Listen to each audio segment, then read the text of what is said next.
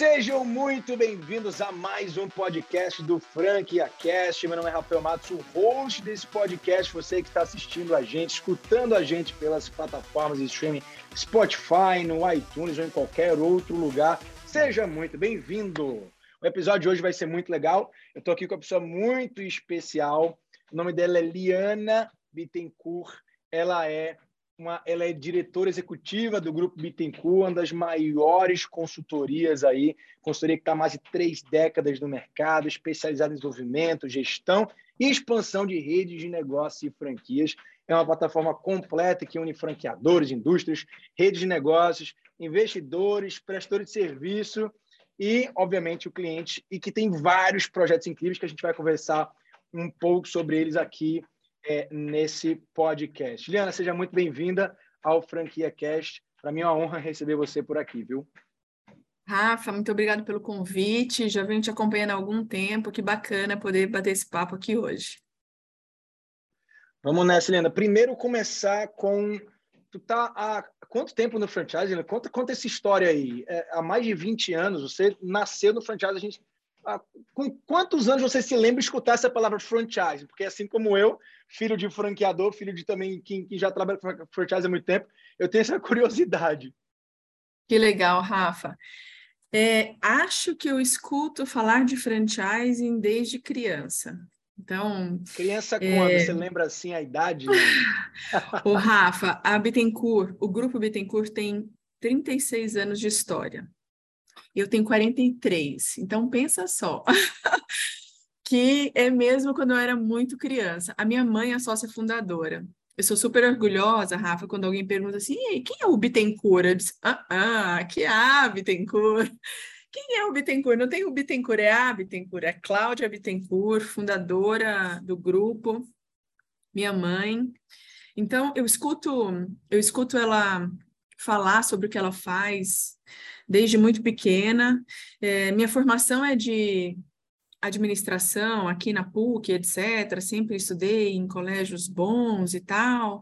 E aí fui trabalhar no início em né? Porque quem se forma nas boas faculdades vai para as grandes empresas. E eu fui para Big Meu Four. Meu Deus, eu não sabia que a nossa história era tão parecida, não. Só falta ser a mesma Big Four. PricewaterhouseCoopers. Não. Ernest Young, concorrente, concorrente direto, EY.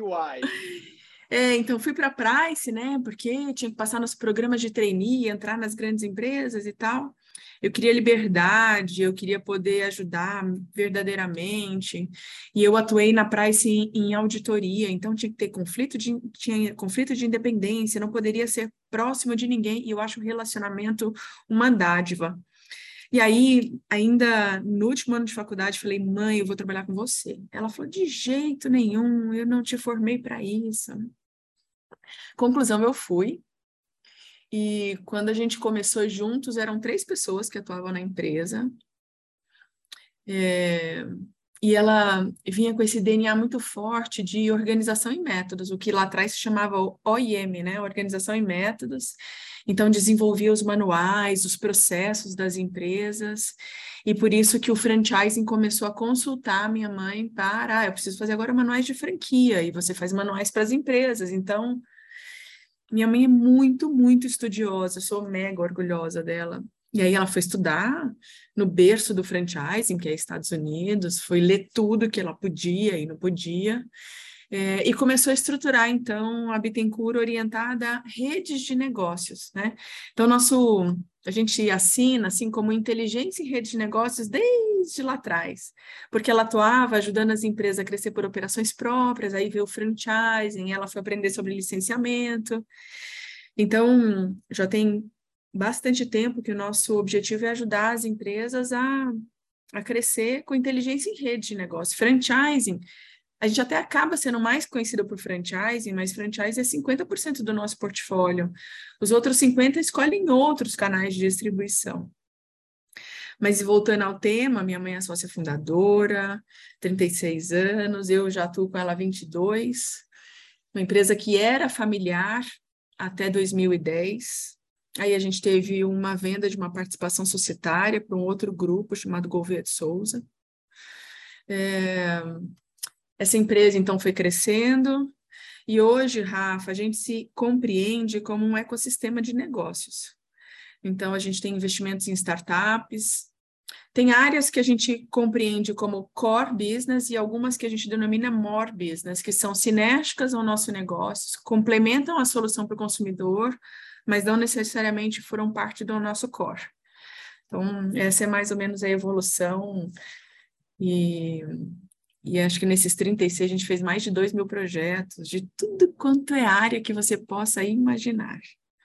Então eu brinco assim que uma coisa muito legal da consultoria é você aprender todos os dias, sabe? Parece que não tem nenhum dia que eu não fico sem aprender. Eu já estou aqui há 20, sei lá, eu acho que não sei se são dois ou 24, e nunca parei de aprender um, um dia sequer. E principalmente depois de pandemia, né? Meu Deus do céu, como é que foi para vocês, Eliana, esse, esse período de, de pandemia? E agora voltando com tudo, lançando esse evento que é o Be Connected, que já era um evento assim diferenciadíssimo para a época, né? com essa pegada de entretenimento, infotainment que você chama. E voltando agora com tudo, lançando em poucos dias. Fala um pouquinho para a gente desse evento, para depois a gente ir mais no detalhe das coisas, porque você soltou tanta informação aqui que eu quero estudar e aprender com você mais um pouquinho de tudo isso. Ai, que legal. O Rafa, você perguntou como é que foi como é que foi durante a pandemia, né? É, eu acho que o primeiro semestre de 2020 foi bastante difícil, mas é, vamos lá com 36 anos de história, eu acho que nenhuma empresa permanece tanto tempo se não tiver uma gestão forte, né? E nós acreditamos sempre é, de empresa rica e não necessariamente sócios ricos. É um pouco do nosso mindset. Então, durante a pandemia, foi difícil? Foi. Mas a gente entendeu, ou pelo menos é, é interessante contar isso. Eu ouvia né, todo mundo dizendo: fecha os escritórios, ninguém mais vai trabalhar, cancela.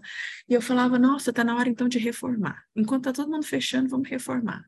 Né? E eu ia para o escritório, Rafa, juro, tipo, era eu, o diretor comercial, que de vez em quando estava por lá, na maior parte do tempo, e o financeiro. Então, hoje a gente deve ter alguma coisa próxima a uns 120 colaboradores, e tinham três que estavam no escritório. E eu ficava lá meio assim em depressão, porque não tinha ninguém lá no escritório, mas eu dizia, vou aproveitar e vou reformar. sempre quis fazer uma reforma, nunca tive tempo, né? E nessa ocasião, o 2020 foi mais difícil, a gente andou meio de lado, mas não demitiu o time, tinha caixa para sustentar, era uma empresa saudável financeiramente. 2021 foi um ano maravilhoso, porque a gente colheu, é como se a gente tivesse estimulado muito as empresas a tentarem não parar enquanto a pandemia acontecia. Então, é como se tivesse, mesmo na pandemia, plantado muito, e 2021 foi um dos. É que esse ano a gente já bateu 2021, mas 2021 foi o melhor ano da empresa. Nossa Senhora! De 36 anos, 2021, no meio do caos da pandemia, foi o melhor ano, ano de Porque melhor ano de empresas, faturamento, de tudo, de tudo, de faturamento, Nossa de margem senhora. de pessoas, de tudo. É, mas eu acho que teve dois fatores. Primeiro, um, a gente não é que a gente estava pronto para uma pandemia, ninguém estava, mas a gente tinha a nossa administração é conservadora naquilo que significa caixa, empresa, ninguém, né? Essa história de não necessariamente sócios ricos, mas a empresa muito capitalizada. Então essa era uma uma primeira uma primeira tranquilidade que nos deu. E, e, a gente cultivou muito, apesar da pandemia, a gente falava muito com os nossos clientes, dizia que eles tinham que se digitalizar, que não dava para parar, que a pandemia não podia passar sem que eles fizessem a digitalização. Então, 2021 foi um ano de muito projeto. Porque as pessoas falaram, ok, eu não posso mais viver um ano de 2020, eu preciso, de, preciso me movimentar. A gente então, fez até um coffee top. A gente fez até um coffee top, Rafa, lá na Bittencourt. Depois você vai lá conhecer. Ah, eu quero ir, fico vontade agora. Porque eu pensava, Rafa, assim, ó, meu, as, os seres humanos vão continuar sendo seres humanos. Como é que as pessoas não vão mais querer trabalhar no escritório? Eu acho que não. O híbrido é super legal, mas as pessoas vão querer voltar e dialogar, né? Não é possível. Então, aproveitei, reformei é, e tal, e foi um ano, foi um ano muito especial para a gente de retomada, de saber que a gente tomou a decisão certa em 2020, de não demitir as pessoas, não sei o quê. Não, a gente fez o máximo para sustentar absolutamente todo mundo. A gente não perdeu Agora, ninguém. Isso é muito interessante. Me diz uma coisa, além de vocês estarem muito bem preparados em termos de gestão, gestão financeira, estrutura, escritório, essa mentalidade. É, o que, que, vocês fizeram assim, de estratégia comercial para aquele ano ser o melhor ano? Vocês criaram um produto diferente, um produto que estava mais appealing para o mercado naquele momento, como você falou, por exemplo. Galera, todo mundo precisa aqui agora fazer uma aceleração na transformação digital. Quem não tiver, é, vai perder para o mercado. E aí, vocês foi isso que vocês fizeram ou, ou nem isso foi feito? O Rafa, eu acho que isso também, sabe por quê? E é, e é muito legal, eu acho que a gente surfou a mesma onda que as empresas franqueadoras já digitais surfaram. Então, porque, vamos lá. Quem não tinha nada digital sofreu para fazer tudo correndo, certo? Mas quem já tinha acelerou muito. E a gente já fazia os projetos omnicanais para as franqueadoras. Lembra que eu te disse? 50% da nossa carteira são franqueadores, os outros são outros canais de distribuição. Então, a história da omnicanalidade, da digitalização, de expandir a área de atuação da loja, da loja como hub de distribuição, isso já era mindset da companhia antes da pandemia. A única coisa que a pandemia fez é que forçou todo mundo a entender a importância desse tema. Então, a gente já tinha feito vários projetos digitais e isso nos ajudou a ter um pouco mais de, de massa crítica para ajudar os clientes a acelerarem os seus projetos, porque não, não começou na pandemia, a gente já fazia antes. É, isso foi, sem dúvida nenhuma, um dos pontos, mas eu acho que a gente tem um time comercial muito resiliente na Bittencourt, sabe? Mesmo ali não fechando nada, o time estava junto com o cliente, ajudando porque eu não falei, né, Rafa, mas o nosso propósito é assim, ó, de desenvolver as empresas, multiplicar sucesso e realizações. Então a gente nunca acha que a gente está num job, a gente sempre acha que a gente está numa jornada com o cliente. Então ali, ali era só mais um ponto de dificuldade, mas a gente estava junto. E as pessoas sentem isso, sabe? É diferente de você eu lembro quando eu entrei na, quando eu assumi a área de soluções, eu falava, gente, eu não consigo pensar em job, eu preciso, eu preciso pensar numa jornada com o cliente, de dar a mão e ajudar verdadeiramente. E eu acho que essas coisas fazem a diferença, porque no momento de dificuldade o cliente se aproxima, não se afasta. Nossa, demais, demais. Principalmente em momentos como esse, você percebe quem está ali para uma relação é, que é só pelo dinheiro, Mercantil. né? Exatamente. Você é, falou você deu esse exemplo seu e eu lembrei de um caso real de um parceiro meu, de uma franqueadora, é, que ela, durante a pandemia, ela teve que parar, ela é uma franqueadora que é indústria também, e ela teve que parar a indústria, porque o mercado dela é, não era mercado de necessidade, sabe? Era supérfluo. Então, as vendas realmente zeraram, ele já, já estava com uma capilaridade muito grande, e o principal business dele era a indústria. Eles pararam radicalmente o processo de produção daquele produto, migraram para uma produção naquele momento ali de álcool em gel para se sustentar e durante muito tempo viveu-se daquilo. Então toda a expansão parou, todo o marketing na ponta praticamente parou, não conseguiu nem trabalhar bem o omnichannel porque não, dava, não dava. Era chocolate. Então realmente, né, é muito difícil. Sendo que o que aconteceu é, tinha um parceiro deles, que era o parceiro que tocava, era uma agência terceirizada, que naquele período é, de dificuldade falou assim: ó, fiquem tranquilos, vocês não precisam pagar, a gente vai continuar prestando serviço aqui até onde vocês conseguirem. Resultado: oito meses se passaram, a pandemia né, deu uma, uma sossegada, a expansão voltou com tudo, eles começaram a crescer e bater metas, e essa franqueadora nunca mais vai largar a mão dessa empresa, porque no momento mais difícil esteve lá com ele. Olha só, quantas empresas no Brasil que realmente trabalham com esse propósito, que além de estar tá fazendo lucro financeiro, é, como você falou, desenvolver empresa, multiplicar sucesso e realização em primeiro lugar, cara. Eu achei genial e eu imagino que eles devem ter feito coisas similares e realmente para ter tido esse boom, esse recorde de vendas, essa relação, se vocês não tiverem uma relação muito fiel, fidedigna com o cliente de vocês, a palavra acho que é fiel mesmo, essa é a palavra, é, vocês não iriam ter esse sucesso, né? E outra coisa, né, Rafa, que foi um privilégio, eu acho.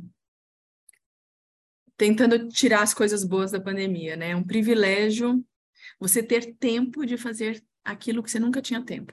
Né? No meio da pandemia, eu fiz uma JV com Portugal, então a gente implantou nossa unidade na Europa. No meio da pandemia, a gente comprou a nossa startup mais relevante de live commerce, a gente já fez uma rodada agora de investimento, é uma empresa sensacional.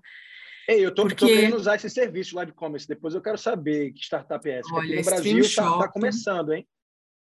É, e a gente está assim, nossa, clientes como Natura, BASF, Souvenir, Evino, Ambev, cada projeto incrível, porque eu acho que o 5G está só começando.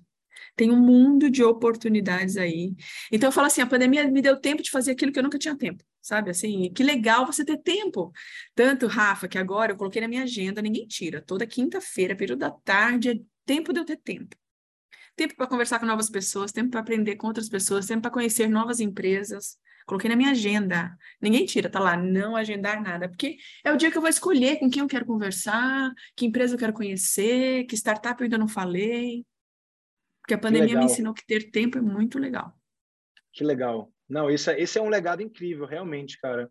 É, a gente aproveitar mais, tanto, tanto valorizar mais esse contato offline, é, o contato olho no olho, as, porra, as reuniões presenciais, as viagens, poxa, com como a gente está valorizando né, momentos como esse, como realmente da gente ter o nosso próprio tempo, da gente poder aproveitar ele e não ficar naquela rotina massiva de trabalho é, estúpida, né? Que o paulista adora muito, a gente que é um pouco mais ali do, vamos dizer assim, fora do eixo Rio-São Paulo, acaba já tendo uma qualidade de vida diferenciada, mas quem mora em São Paulo é bronca. Né? É rock and roll, né? É, é rock and roll. Envelhece mais cedo. Mas Também. é, o, o, Ô, Liana, caramba, ia ter, ter tanto assunto aqui para a gente conversar, mas eu queria puxar um pouquinho agora lá atrás, um pouco da história, porque isso parece muito com a minha. É, não sei se você sabe, mas meu pai fundou um negócio também há quase 30 anos atrás. Eles foram um dos é, primeiros franqueadores aqui do Nordeste, num negócio chamado Camarão e Companhia, e que ah. logo em seguida virou, né, virou franquia. É, já são mais de 20 anos de selo de excelência em franchise na BF. E eu, eu lembro com 15 anos de idade indo para a feira de franquias vender o negócio da família. Então, é desde muito jovem eu escutava falar de franchise, franquia, franqueado, royalties. Nossa, Rafa, eu não sabia. Que legal. É.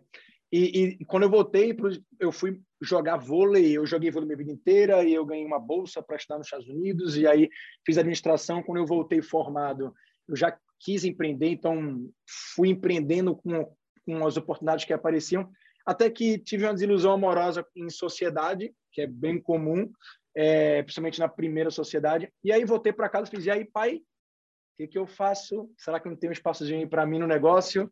Ele fez, filho, vai para o mercado. É, e aí eu entrei na UI, fiz o processo eu odiava a auditoria.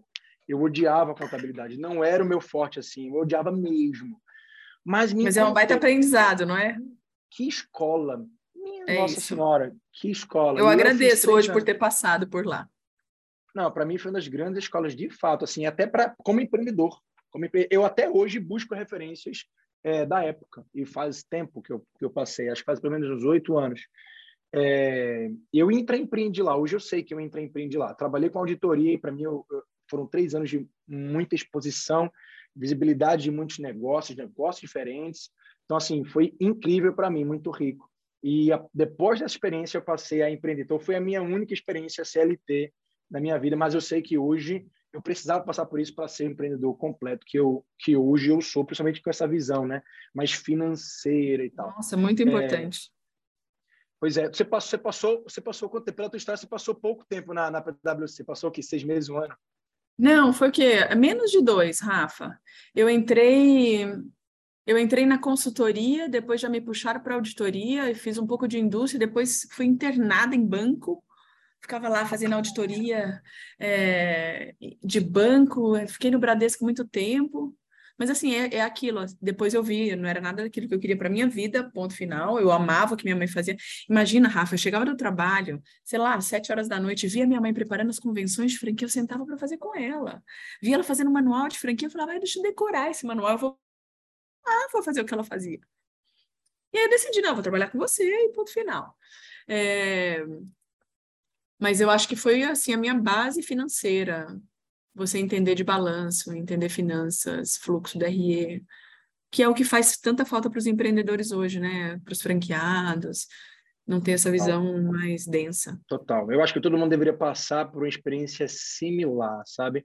E, uhum. e não só por ter essa. A gente teve a, o privilégio aqui na unidade do Nordeste, que é a, uma das principais unidades aqui no Nordeste é em Recife, de eu só atender indústria ou banco. Então, eu atendi desde indústria a... Eu atendi a BK, eu atendi a FedEx Transporte, atendi indústria, moinhos, usinas. É, então, assim, eu, eu tive uma, uma, uma, exposição muito legal, uma vasta exposição em diversos segmentos, é, o que, o que assim, foi excepcional para a minha carreira. Eu acho que todo mundo deveria passar por isso. Uma e escolinha, não, né? É, uma escolinha. Eu não entrei para o negócio da família, queria muito ainda, né? Ainda, que acho que não vou entrar mesmo, porque a partir de agora já ficou muito mais difícil. Hoje eu virei meio que conselheiro do meu pai, hoje eu ajudo para caramba, eu tô meio que dentro, mas nem, não tenho um cargo oficial. E sou muito orgulhoso pelo, pela história que ele construiu. A empresa está indo muito bem, teve aporte de fundo agora, muito provavelmente em poucos anos aí vai ter, é, vai ter aí uma, um evento de liquidez grande mas é, sempre tive vontade de empreender com meu pai, é, mas nunca nunca tive essa oportunidade. Como é que é empreender com a mãe, com o pai? É, a gente sabe que negócio familiar não é fácil. Como é que foi no teu caso? Olha lá, negócio familiar não é fácil. Isso é o arquétipo existente, né? Negócio familiar não é fácil. É, então, agora, pasme, eu também trabalho com meu marido. Meu Deus. Mas desde Olha, início, são 10 anos, 24. São 10 anos, 24 por 7. 24 horas por dia, 7 dias por semana. Então, é, e aí a gente começa a achar o lado bom das coisas, que é assim. Não é fácil trabalhar em família, não é fácil trabalhar em família, desde que as bases de respeito não estejam bem claras, onde você misture as coisas, é, você mistura o cargo que você exerce na empresa com a sua relação pessoal. É, quando você transcende esses padrões, eu acho que a empresa familiar fica uma união tão forte. Uma coisa assim que é uma amálgama, que é muito difícil. Você pode estar no, no momento mais difícil que você tem, você sabe que você está numa família, uma coisa muito muito bonita de sentir assim, mas tem que passar tem que passar essa essa as pessoas têm que saber os seus papéis. E eu acho, Rafa, que o tema de governança ajuda muito. A gente está fazendo uma. Nós construímos uma. Nós construímos, nós contratamos uma consultoria de governança para Bittencourt. Por quê? Porque a gente queria ter estatutos claros. Porque eu conheci um. um vou, vou contar, porque ele tem que saber que ele é um exemplo nesse sentido. A família Gentil, que são multifranqueados do Nordeste, principalmente eu achei aquela família assim um exemplo de governança. E eu falei, gente, a gente tem que evoluir na Bittencourt. Então, é, acho que respondendo sua pergunta, quem teve a maior sabedoria no início foi minha mãe, porque eu era aquela jovem ousada que achava que ia dominar o mundo em cinco segundos e tal, mas minha mãe teve a sabedoria de me esperar amadurecer. Depois ela, ela me deu espaço e foi me dando controle aos poucos. Então, eu vivi tudo, Rafa. Eu sei tirar um cafezinho, sei assinar um cheque de um milhão de reais e sei entregar um projeto, quando sei vender, quando sei. Não tem nada que eu nunca fiz ali na empresa. Então, acho que quando a família tem essa visão assim, você não está aqui porque você é família, você está aqui porque você foi lá, você aprendeu, você se provou. É, acho que esse, isso é a governança, acho que isso é muito rico. É, meu marido, meu, meu marido trabalha comigo, é diretor comercial da Bittencourt potencialmente o cara que eu mais exija enquanto CEO da companhia. Mas um cara que entrou consultor comercial, foi ganhando seu espaço, não porque casou comigo, casou comigo depois, mas foi ganhando seu espaço, tem o seu mérito, é o cara mais exemplar naquilo que significa processos, o time adora, então por isso ele é diretor comercial. Porque se ele não exercer isso, ele vai continuar sendo meu marido, mas não vai ser mais diretor comercial. Então, Às vezes a cobrança é até pior, né? Às vezes a cobrança é Eu acho que é um pouquinho mais, pela... sim. Uhum. Eu acho que sim, a gente fala assim, ó, você tem que ser exemplo, né? E aí você tem que ser exemplo mesmo. Então, é, pode ser ruim, mas pode ser muito bom. Eu acho que no, no, nosso caso é muito bom, assim, a gente aprendeu a trabalhar em família. E olha que a gente ainda quer aprender mais, né? Essa consultoria de governança está nos ajudando muito, porque a gente quer aprender mais, quer fazer melhor. Porque às vezes dá uns estresses, a gente vai lá e vamos organizar de novo. E, e é isso. E no final das Legal, contas, Rafa, eu acho que tem uma coisa para a gente desmistificar, né?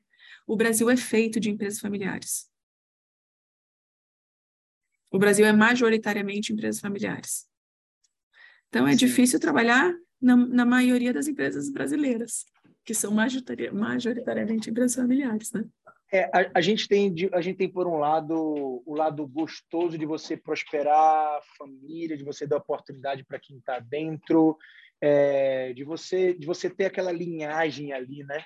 Uma linhagem com aqueles valores ali que é carregado de pai, de, de mãe, de avô, de avó, de bisavô, de bisavó, que é lindo, mas a gente também tem outro lado que é o que cada geração é normal, é, é, comum, né? Cada geração vem com o seu jeito, vem querendo dar o seu toque, que todo negócio precisa ter, né? De tempos em tempos, aquela pegada de inovação, de transformação drástica, né? Então, assim, é um desafio você manter o negócio né, familiar no sentido de tradição da família, o DNA, mas ao mesmo tempo tendo aquela quebra ali, né, de cada geração que vem, quebrando o status quo, trazendo diferenciais. E quanto mais baixo você desce em geração, mais difícil fica, né? Vocês estão na segunda geração. Mas imagino que se o, se a, o projeto for realmente crescer para a terceira, quarta, quinta, que eventualmente vocês tenham que criar até processo para que isso aconteça, né? Manter a tradição. Ah, não, já, já estamos fazendo, tá, Rafa?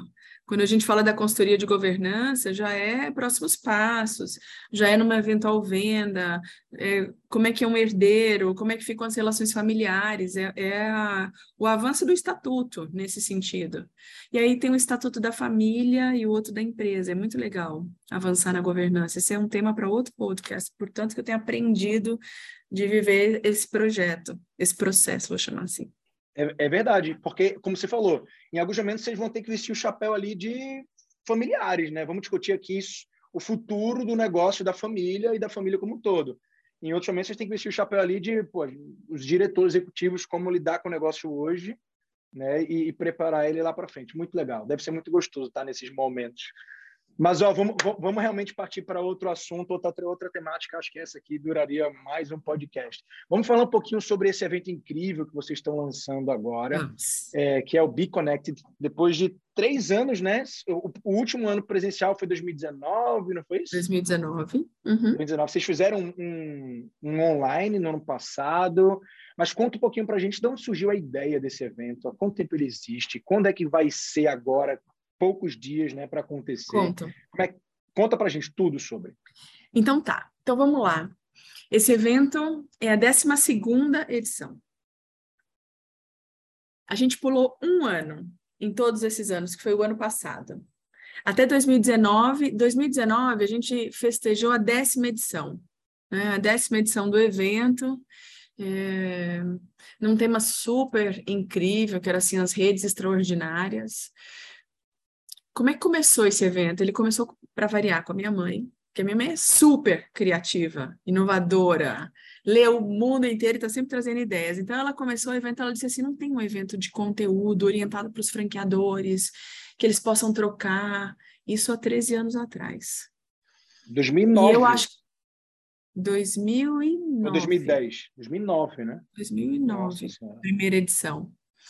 Aí e ela falou: ah, a gente precisa. E a gente aqui no Brasil representa o Greg Nathan. Greg Nathan é um filósofo australiano que estuda comportamento franqueado-franqueador, um cara sensacional. Aí ela dizia: vamos fazer o primeiro evento e trazer o australiano para cá. Naquela ocasião, trazer o internacional para fazer um evento para franquia, tipo, super inovador. A gente fez, foi um parto, literalmente. Mas a gente comemorou que a gente teve 300 pessoas no, no coisa. Era, assim, era um evento muito grande para nossa cabeça, 300. A gente lotou o Teatro Renaissance, né, ali na, no Jardins. Falei, nossa, que lindo! Foi lindo, dois dias de evento.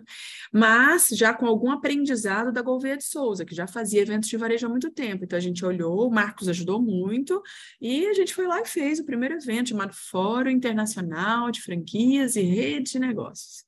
Esse era o nome pequenininho do evento, Fórum Internacional de Franquias e Rede de Negócios. 2019, fomos crescendo, mudamos vários. Tá, todo ano a gente buscava um espaço maior, até que a gente chegou em 2018 no Teatro Santander, ali dentro do JK Iguatemi, primeira empresa a contratar o teatro para fazer um evento. Contratamos o teatro, eu me lembro até hoje, Rafa, eu chamei o time uma sexta-feira, falei, gente, vai todo mundo para o teatro comigo. Porque eu queria que eles olhassem o tamanho daquele teatro. Eram 1.100 pessoas sentadas. Que eles olhassem o tamanho daquele teatro e diziam assim, então a gente vai sair aqui de 600 e vem para isso aqui, ó, é quase o dobro. E aí? Estamos juntos ou não estamos juntos, né? E aí a gente fez o evento 2018, o primeiro evento no Santander, 1.100 pessoas. Assim, foi um trem, um negócio sensacional. E já nessa ocasião, a gente falava, os eventos estavam muito chatos, a gente tinha que criar alguma coisa muito lúdica. E aí eu lembrei que eu tinha ido para uma IFA, tinha assistido um Circo de Soleil, eu falei, eu quero fazer parecido. Nossa, porque eu acho aquilo tão lindo, maravilhoso, quero fazer parecido. E aí a gente brincou que criou um negócio chamado infotainment, que é informação com entertainment. Fomos lá, fizemos o evento. Eu lembro que eu tinha uma VP da, do Mastercard e ela disse, Liana, isso aqui é patamar internacional, vocês arrasaram, que conteúdo maravilhoso, que não sei o quê. E eu falava, ai, parece que a gente fez direitinho mesmo. Fizemos 2018 lá, 19 a gente repetiu, foi a décima edição, foi uma edição super importante para a gente, é, porque 10 anos, e, e mantendo né? Foi... essa mantendo essa pegada assim de, de ter assim espetáculo no palco com também palestrantes internacionais, gente de peso também, né? Sempre. E, e a gente utilizava isso a nosso favor, porque você está dentro de um teatro. Você está dentro de um teatro. Né, onde acontece todos os espetáculos. A gente fala, a gente também vai fazer um espetáculo. Para você ter uma ideia do que eu estou querendo dizer, assim, ó, pensa palestra da Harley Davidson. Você está dentro do teatro, de repente começa batidas de coração. Totó, totó. Aí você já fala, nossa, o que está acontecendo? Aí, de repente, entra o palestrante de moto Harley Davidson no palco. É, você não espera que uma coisa dessa aconteça no meio de uma palestra da Harley Davidson. Acho que o cara vai entrar, palminhas, tal, tal, tal. Não, o cara entrou, cavalo de pau no meio do palco com uma baita Harley Davidson maravilhosa. Então, a gente acha que esse inusitado faz parte da experiência, sabe? Então a gente fez 2018 lá, 19 foi a décima edição, foi incrível, foi muito legal que os palestrantes fizeram um depoimento, como foi para eles, os palestrantes, como foi importante estar lá. E a gente acha que a gente está construindo um franchising melhor mesmo, sabe, Rafa? Levando conteúdo. O conteúdo é sempre muito disruptivo. Ah, todo mundo fala de propósito hoje, a gente falou de propósito na, sei lá, quatro, cinco edições atrás plataformas exponenciais. O tema desse ano é inovabilidade, que é inovação de sustentabilidade. A gente fala muito do ISD. E aí, 2020, a gente fez só digital, porque não tinha como ser. Aprendi a fazer o digital, a gente teve 70 mil pessoas assistindo. Foi muito bacana. Mas era o digital, né? Você tinha, mas não tinha as pessoas, né? Você não conseguia se relacionar. 2021 a gente pulou, porque falou, nossa, não dá nem para fazer físico e tá todo mundo muito cansado só do digital. Aí a gente veio para 2022 com o tema de inovabilidade. Esse ano a gente vai trazer para o palco, assim, esse tema que acho que é tão relevante, né? Eu falo mesmo que não tem um planeta B para a gente morar, então as empresas precisavam se preocupar com o tema de sustentabilidade, de governança e principalmente da diversidade. Esses são temas que vão pautar é, o evento como um todo. O, o é... inovabilidade vem essas palavras assim novas, essas palavras catches, sexys, ela consultoria adora montar nessas palavras assim, né? Marqueteiros adoram, né? Inovabilidade vem de quê? De inovação da sustentabilidade, é isso? É inovação com e sustentabilidade. Tipo, uma coisa anda junto com a outra. E, e para a gente mostrar que é um evento que está mesmo é, no tema de inovabilidade, dando um spoiler, salvo pelo menos não que eu conheça, mas é um evento que vai começar com um painel só de mulheres. Porque é tão pouco comum, você tem que lutar para ter o 50-50, né? Racial, então nem se fala. Então eu falei, nesse ano eu vou começar com um painel só de mulheres. Mulheres maravilhosas, incríveis nas suas. É um, é um evento super equilibrado entre homens e mulheres. Mas pela primeira vez eu vou falar só mulher no palco para começar, porque é muito comum você ver só homem no palco para começar. Então, a gente já começa quebrando paradigmas aí. A gente vai ter o CEO da Ambev falando da Z Company. A gente vai ter a Ambipar, que é uma empresa re, assim, referência em sustentabilidade. Nós vamos ter o presidente é, do Pacto Global da ONU. Nós vamos ter um painel de Food Disruption, pensando como é que a área de food pode fazer esse food disruption com a Big Green e com a Seara na área de inovação, contando. É, nós vamos trazer o VP da Duratex. Duratex, empresa dura, né? Assim, literalmente, de banco, é, sempre uma empresa muito industrial, se rendeu ao consumidor, transformou a marca, aos ecossistemas, às ventures. Eu falo que uma das umas palestras que eu tenho uma alta expectativa é do Marcelo Iso, que é o VP da Dexco hoje. É, a gente vai ter um painel de ecossistemas, né, para falar para para as empresas, a Riachuelo vai contar como é que são, como é que é, como é, que é formar um ecossistema na empresa. É, a gente vai ter um painel de out-commerce, que é esse alternative commerce, então vai falar de metaverso, vai falar de live commerce, vai falar de streaming, vai falar de 5G, né?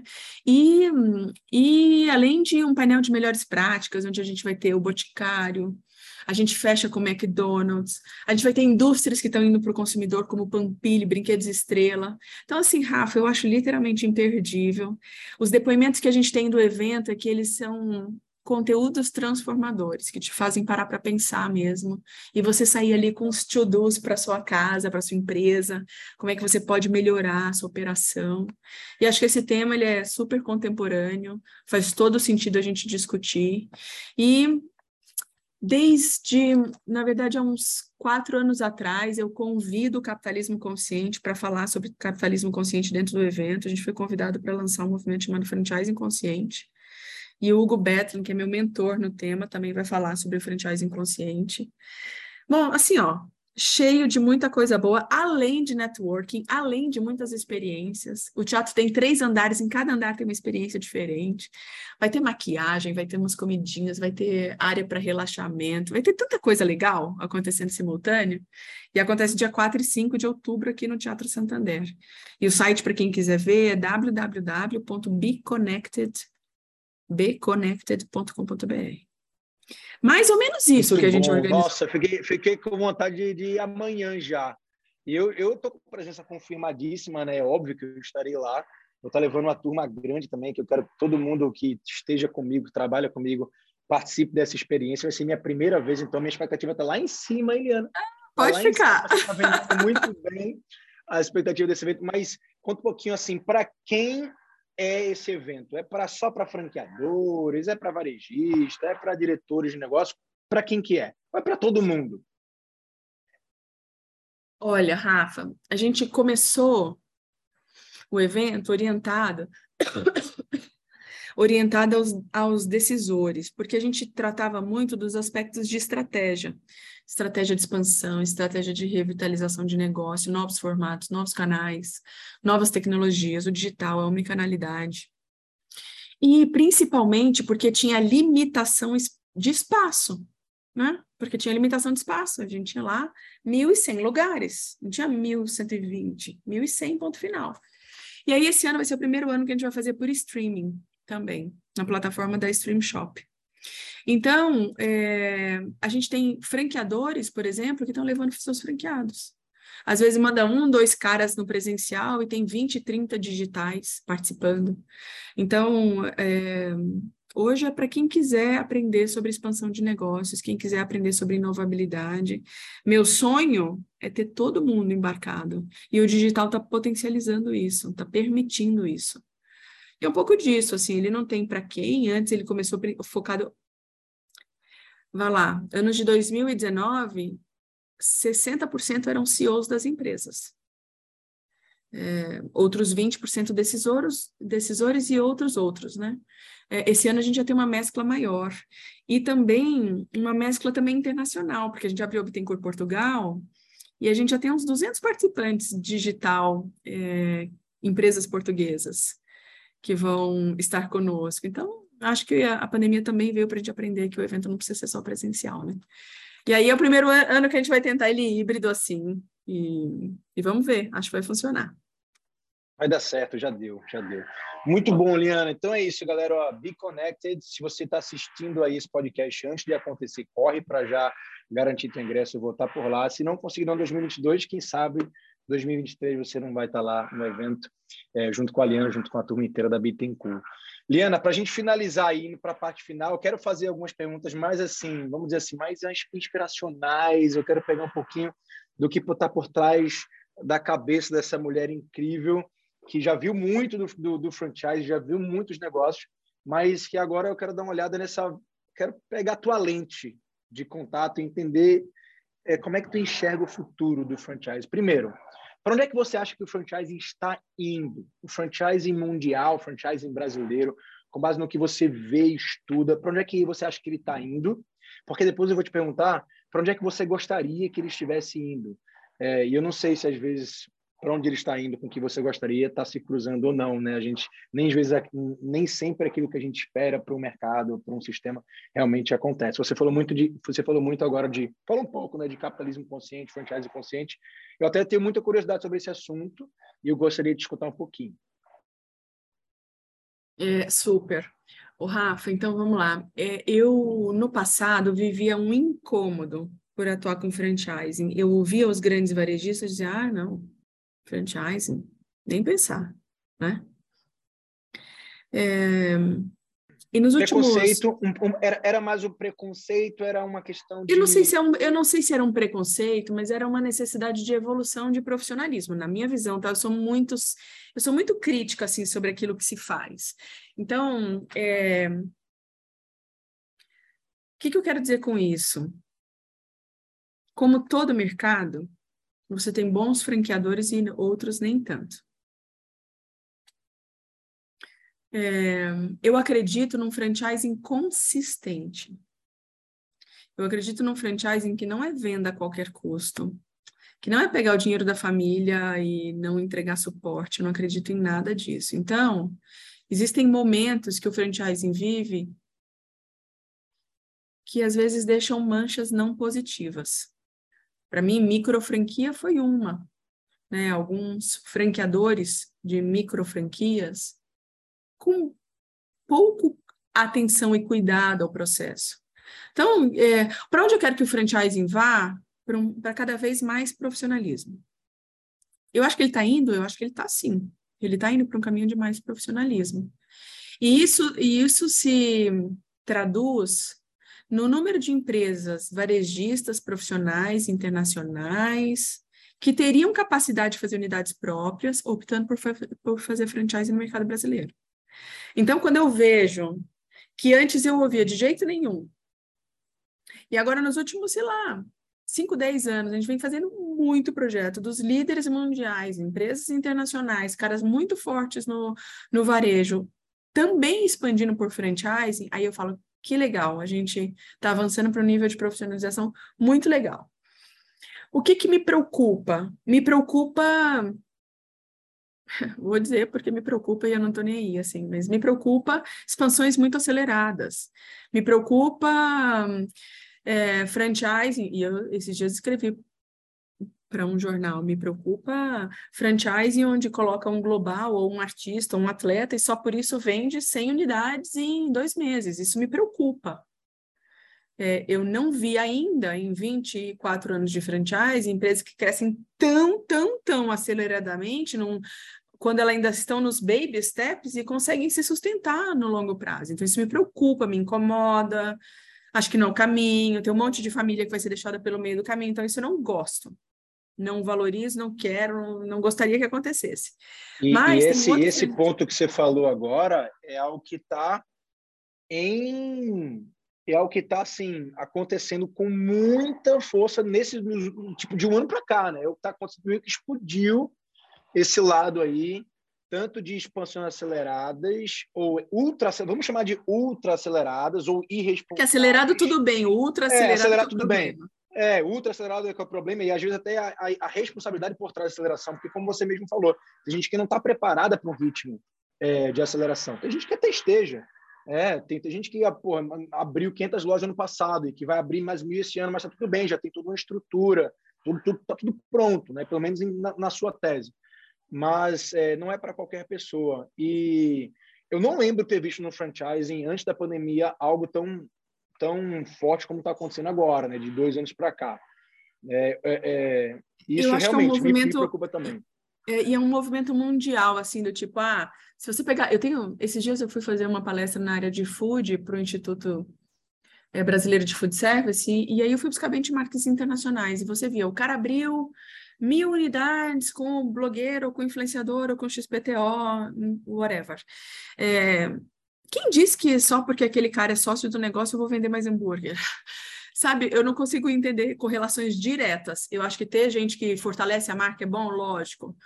Mas a gente tem que pensar que esse negócio tem que ser consistente. Então, é isso, assim, eu sou a favor é, de fortalecimento de marca, sou a favor de união de competências, sou a favor de tudo isso.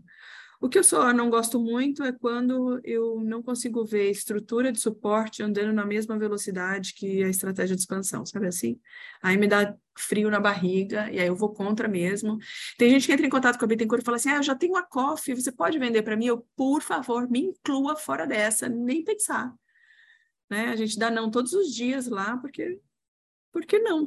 Porque Cara, faz direitinho. Esse esse é, essa imagem de vocês de dar não para cliente é conhecida no mercado.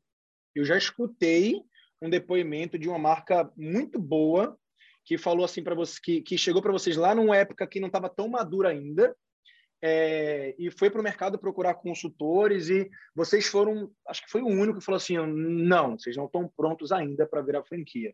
Primeiro tem um passo a passo ali atrás, depois vocês podem voltar a falar com a gente. E quando ele, quando ele trouxe esse depoimento na palestra, que estavam todos falando, eles falaram, ele falou assim, a Bittencourt chegou para mim, e a gente viu, naquele momento a gente não, não enxergou, a gente não conseguiu enxergar, mas depois, hoje a gente consegue perceber o quão importante foi aquele passo para a gente, escutar aquele não para a gente naquele momento, e virou cliente de vocês depois, enfim.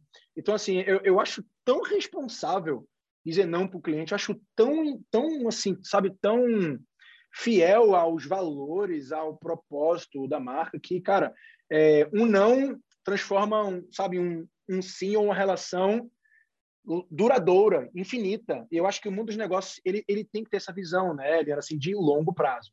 É jogo infinito, é que nem o livro do Simon Sinek, o jogo infinito. Para quem nunca lê esse livro, pelo amor de Deus, compre e leia, porque é sobre isso, não é sobre quem cresce mais rápido ou quem chega lá em cima primeiro, é quem sobrevive por mais tempo.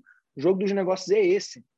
Porque, sendo bem sincero, vender franquia é fácil, crescer é fácil, trabalhar no digital é fácil. O que é difícil, cara? Se manter no topo. E existe, às vezes, uma, uma relação assim desproporcional. E por mais rápido você chega, é, com mais longe você vai. Né? Então, eu acredito muito nisso também, é, Liana. Eu acho, acho muito legal a gente ter essa visão compartilhada. Super.